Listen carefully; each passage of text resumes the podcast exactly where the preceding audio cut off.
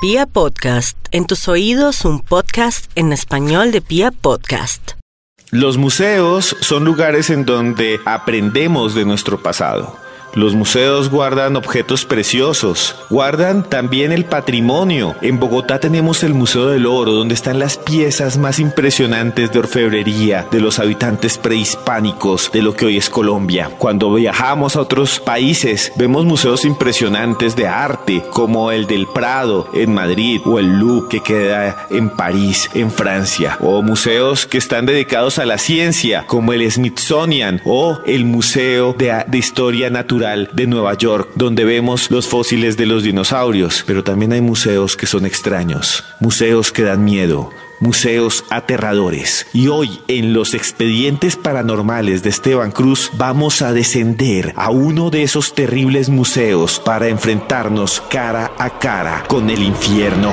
Viajamos hasta Tailandia. Allá hay una ciudad que se llama Bangkok. Es la capital. Y allá hay un museo llamado el Museo Forense de Bangkok. Cuando usted entra ahí, imagínese lo que voy a narrar. A los lados hay un montón de vitrinas llenas de puñales con las que los ladrones y los asesinos mataron a otras personas. Hay también frascos con pedazos de orejas, labios de criminales. También en el fondo hay algo realmente aterrador. En un pasillo largo y blanco, un piso ajedrezado nos lleva a un lugar en el cual hay una vitrina cuadrada, como si fuera un acuario, como si fuera un exhibidor de estos que usted encuentra en un almacén de ropa con maniquíes. Y en el centro hay una figura humanoide, como una especie de cuero negro que está de pie. Tiene la cabeza rapada y está chupado y seco. Es un cadáver, no es un maniquí.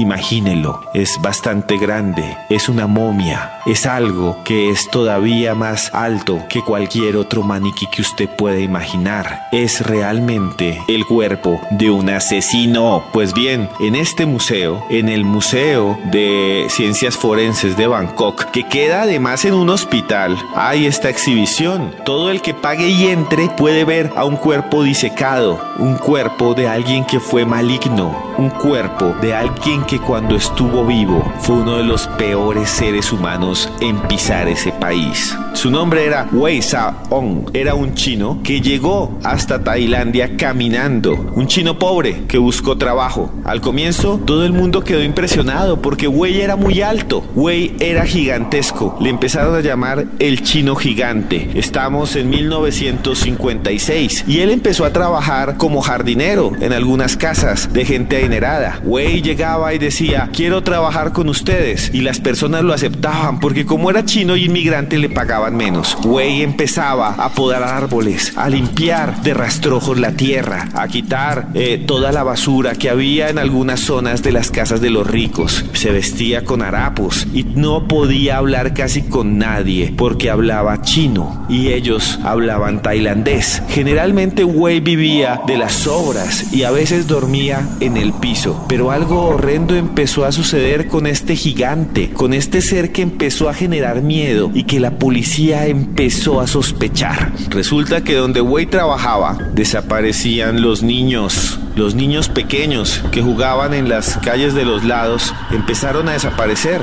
Y cuando Wei se iba y terminaba de arreglar un jardín, iba a otro pueblo y hacía lo mismo, en el otro pueblo también desaparecían los niños. Y entonces los policías en 1957 empezaron a buscar y encontraron algo terrible. Encontraron cadáveres cadáveres de chiquillos cerca a donde Wei dormía, pero los cadáveres no estaban completos. El asesino había abierto su abdomen y les había sacado el corazón. Los pequeños habían muerto descuartizados y algunos habían perdido órganos tan importantes en vida como el hígado e incluso los pulmones. Los policías capturaron a Wei y le hicieron un juicio. Durante el juicio se descubrió algo terrible. Aquel hombre, aquel gigante chino, aceptó haberlos matado a más de 17 y aceptó que les quitaba parte de sus órganos para comérselos. Era un gigante caníbal.